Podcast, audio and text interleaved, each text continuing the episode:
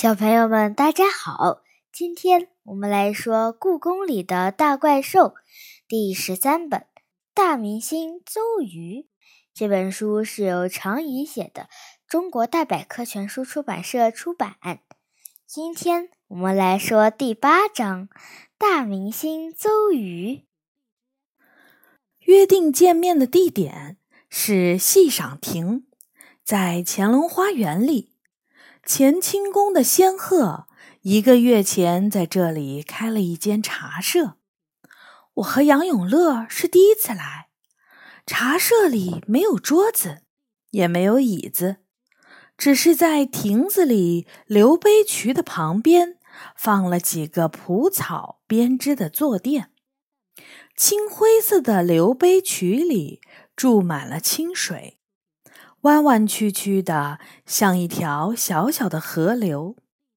几个桃木做的小茶盘儿浮在水面上，里面放着白色的茶杯，茶杯里盛着淡绿色的龙井茶。茶杯顺着水流一路流下来，停在谁的面前，谁就可以拿起来喝茶。戏赏亭里没有灯，只有几颗夜明珠摆在亭子四角，发出淡淡的光亮。和怪兽食堂相比，这里雅致多了。杨永乐的客人正坐在留碑渠旁边，舔着绿茶。他叫祥子，是赵祥所的野猫。照相所是一座小的不能再小的寒酸的宫殿，整个院子里只有两间小屋子和两间配殿，屋顶上连琉璃瓦都没有。这里曾经是皇帝占卜吉祥日期的地方，现在是职工活动中心。祥子是那个院子里唯一的野猫，它是一只黑白花猫，年龄已经很大了，眼神暗淡无光。杨永乐满脸笑容地坐在祥子对面，这是两个月以来他的第一笔生意，所以无论如何，他不能错过机会。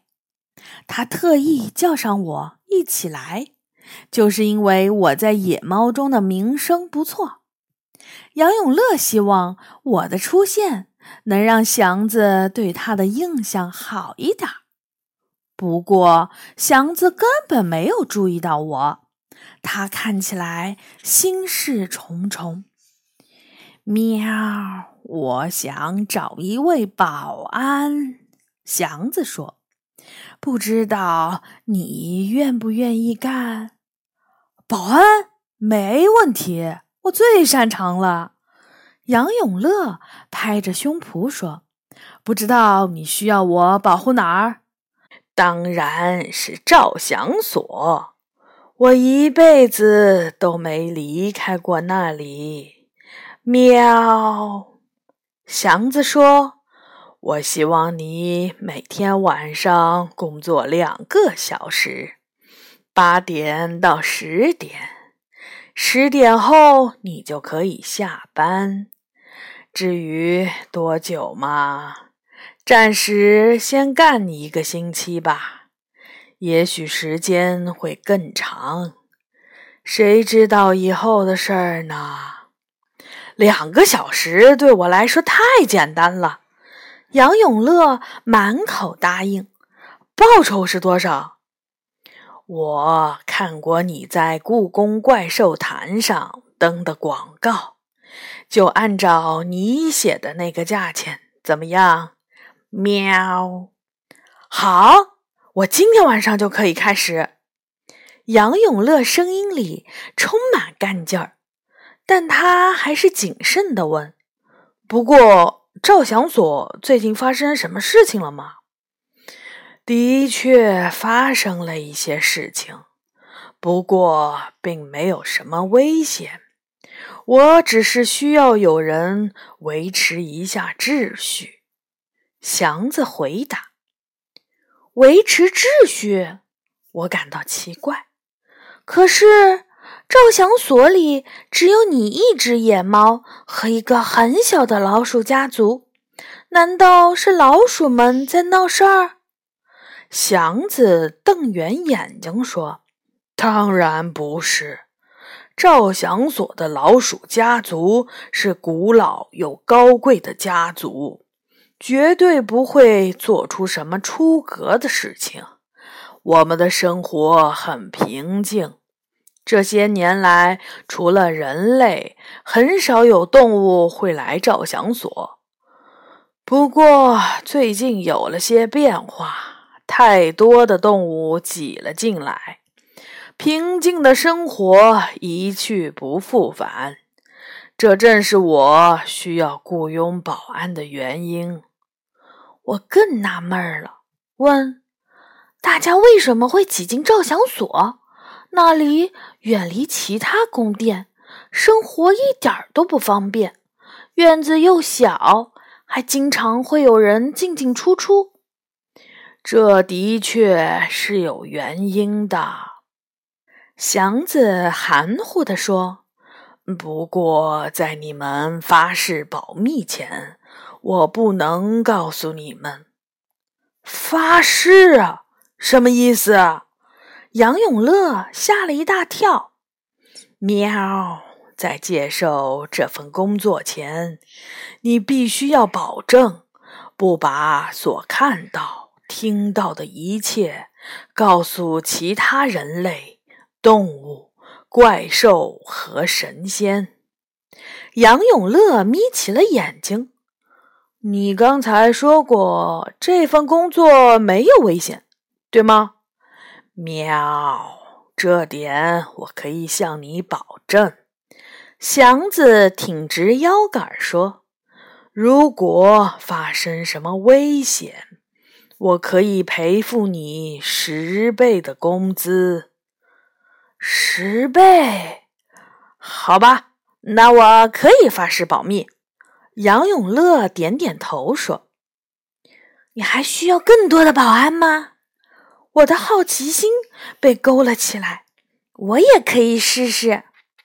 当然，人手肯定是越多越好。毕竟活了这么久，我还没遇到过这种情况。喵，到底发生了什么？我急着问。祥子小心的看了看周围，茶社里除了我们，还有一位正在喝茶的神仙和两只忙着沏茶的仙鹤。今天晚上八点。如果你们能准时来到照相所，就能亲眼看到发生了什么。喵，祥子神神秘秘地说：“我们一定准时去。”杨永乐说：“离开戏赏亭，我和杨永乐去员工食堂吃了晚饭。”然后一起回到我妈妈的办公室写作业。不得不说，杨永乐写作业太磨蹭了。我们今天的作业内容差不多，但他足足比我多用了半个小时。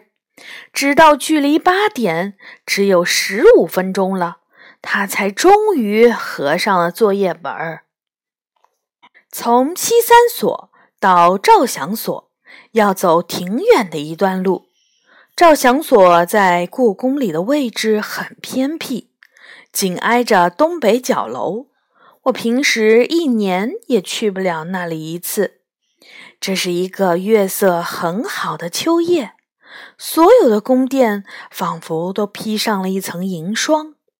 我们穿过照相所的大门，院子里没有路灯，漆黑一片。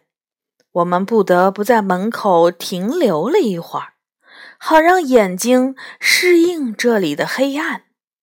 周围很安静，除了风声，什么声音都没有。杨永乐掏出手电筒，亮光照进院子。相比其他的公园，这里真是太小了。我们很快就能看清整个院子的情况。真看不出来这里有什么需要保卫的。杨永乐嘴里嘟囔。我们走到院子中间，看着四周，没有任何让人觉得奇怪的地方。我们要一直待在院子里吗？我问。现在晚上可是越来越凉了。我不知道，先找到祥子再说。他晃悠着手电筒，检查着院子里的情况。我在这儿，喵！屋檐上传来了野猫的声音。祥子探出头说：“你们最好靠墙边站，否则一会儿一定会被撞到。”什么意思？杨永乐仰着头问。就在这时，不知道从什么地方发出了淡淡的亮光，还从极其遥远的地方传来很轻很柔的古筝乐曲声。杨永乐擦了一下鼻子，拉着我退到墙根处。我们对面的偏殿里似乎有些动静。于是，杨永乐把手电筒照向宫殿的大门。一个怪兽正穿过那扇门走出来。我和杨永乐不禁啊了一声。“是谁？”我叫道。在七彩光线的环绕中，怪兽向外走来。它浑身雪白。无论是身形还是相貌，都长得十分像老虎。它身上有黑色的斑纹，身后拖着一条特别特别长的尾巴。更令人吃惊的是，在怪兽走出门的瞬间，无数的野猫、刺猬、黄鼠狼、老鼠、松鼠等，不知道从哪里窜了出来。他们撞开了照相所的大门，像潮水般涌进了院子，而天空中密密麻麻的鸟儿如乌云般飞来，甚至遮住了明亮的月光。这、这、这、这、这是怎么回事？杨永乐被吓得不轻。动物们都在呼唤着同一个名字。遭遇，遭遇！只有野猫祥子在大声叫着：“喵！保安，保安！”我和杨永乐硬着头皮冲进了拥挤的小洞们中间，但这对维持秩序似乎没什么用，反而使队伍更加混乱。杨永乐。忙着把爬到了他身上的松鼠和老鼠拽下来，我则不停地为自己踩到的刺猬或者是野猫的脚而说着对不起。去邹鱼身边，喵！祥子终于给出了明确的命令，于是我们费尽了全身力气挤到了怪兽身边。就像那些保护大明星的保镖一样，张开手臂，努力把邹鱼与疯狂的动物们隔开。大家镇定，镇定！杨永乐狂喊，但没有任何用处。只过了不到十分钟，我和杨永乐的脸和手上就留下了不少红色的抓痕。脑袋和身上还落了好几泡鸟屎！我的天啊，这到底是怎么回事儿？我已经开始后悔来当保安了。终于，邹鱼说话了：“大家请安静，不要挤，我不希望有任何动物受伤。”瞬间，院子里安静了下来。大家都用崇拜的眼神看着他，嘴里嘟囔着：“不愧为人兽，好有爱心，太帅了之类的赞美之词。我能问您一个问题吗？这声音可真耳熟。我转个头一看，举起爪子提问的野猫，果然是著名的猫仔记者梨花儿。当然，我今天准备回答大家十个问题。邹鱼优雅的点点头。院子里发出一阵欢呼声。您是因为演出了《神奇动物在哪里》而在世界上出名。不过，为什么电影里的邹鱼和您长得不太像？喵！梨花的提问很专业。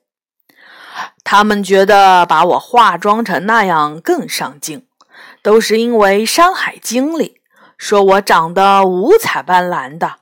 邹瑜无奈的回答：“我倒是觉得现在的您更帅气一些。”梨花奉承说：“喵，中国的怪兽那么多，您觉得自己为什么能入选这部好莱坞电影呢？”主要是因为我不吃活物，生性仁慈，脾气又好，这样起码保证了电影工作人员的人身安全。而其他很多怪兽都喜欢吃肉，越古老的怪兽越是这样。邹鱼微笑着说：“另外，我跑得很快，能带着小雀斑到处跑。”小雀斑是谁？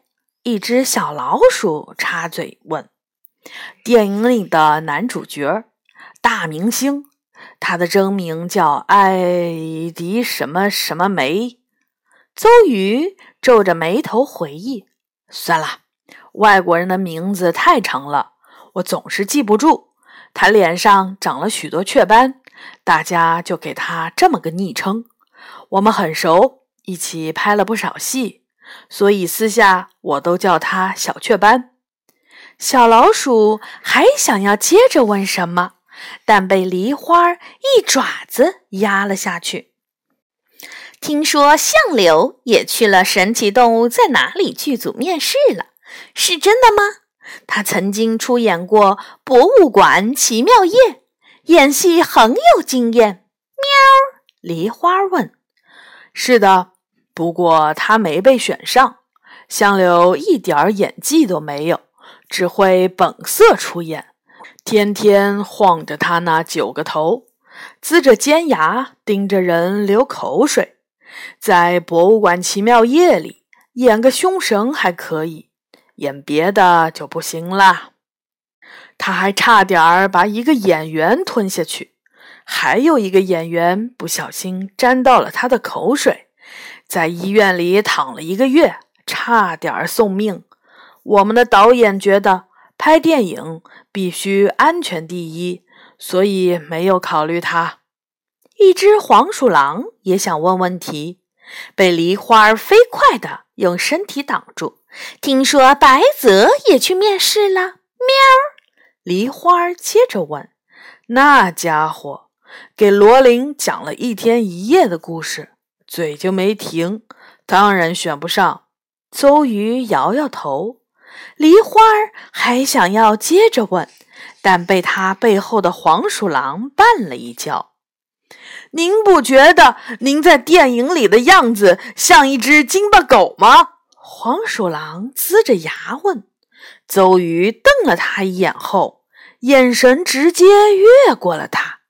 好，下一个问题。邹鱼微微仰起头：“您真的那么喜欢逗猫棒吗？”这次提问的是钟表馆的野猫淘淘。那是电影，我只是按照剧本演而已。编剧为了打开中国市场，让我参加演出。看看他的样子，没花太多的时间来研究我的习惯和爱好。邹瑜惋惜地说：“其实我更喜欢唱歌。我能问一个问题吗？”我实在忍不住了，举起了手。当然，我很高兴人类的代表能提问题。邹瑜轻轻点点头。您怎么会出现在照相所？我从没有听说过故宫里有邹瑜，以前也没有见过您。邹瑜吃惊地看着我说：“我一直待在故宫里，只不过大多数时候我都躺在寿圃里沉睡。”这次能去好莱坞参加演出，也是龙大人特许的。所以您是从兽圃里跑出来的怪兽？我被吓了一跳。是的，兽圃封印被解除后，大家进出方便多了。邹鱼高兴地说：“一到晚上，书里就剩不下几个怪兽了。”我和杨永乐对望了一眼。都意识到了问题有多么严重。也许我们该报告龙大人或者斗牛。杨永乐凑到我的耳边说：“不行，别忘了，你们是发过誓要保密的。”喵！还没等我回答，就听到一个声音从我们脚下传来。不知什么时候，野猫祥子已经站在了我俩的脚边，偷听了我们的谈话。喂，兽圃里跑出来这么多怪兽，你就不怕故宫里乱成一团吗？我蹲下来问他。喵，别的怪兽我不管，但是邹鱼不能回到兽圃里去。祥子固执地说：“为什么？为什么？”你还看不出来吗？祥子说：“我活了这么多年，从没有见过照相所像今天这么辉煌。你们人类不是说过吗？邹瑜出现在哪里，哪里就会有吉祥的事情发生。如果是你，你会把吉祥赶走吗？”这是什么歪理？我一时间脑筋都没能转过来。反正别忘了，你们都发过誓，违背誓言是会遭天谴的。喵！祥子用威胁的口气说。杨永乐忽然笑了。就算我们不说，你以为这个秘密能持续多久？你看到头顶上这些乌鸦了吗？他们。都是故宫里的大嘴巴，还有梨花问了那么多问题，你以为是白问的？我敢保证，明天邹鱼的大照片就会出现在故宫怪兽坛的头版新闻上。喵，真是太糟糕了！祥子衰老的脸上露出了震惊的神情。我怎么忘了那份报纸？你也不用太难过，天下没有不透风的墙。杨永乐安慰他。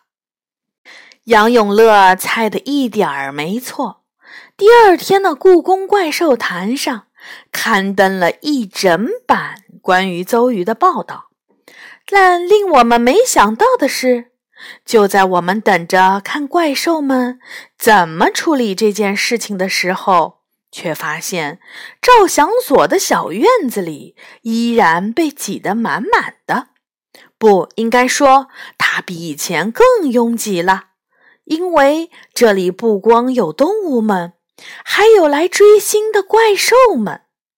邹鱼这位怪兽明星。居然让大家暂时忘记了受苦的危机，开始了一场故宫里的集体追星活动。我和杨永乐都看到了野猫祥子脸上的笑容有多么灿烂。好的，小朋友们，这一章就结束了。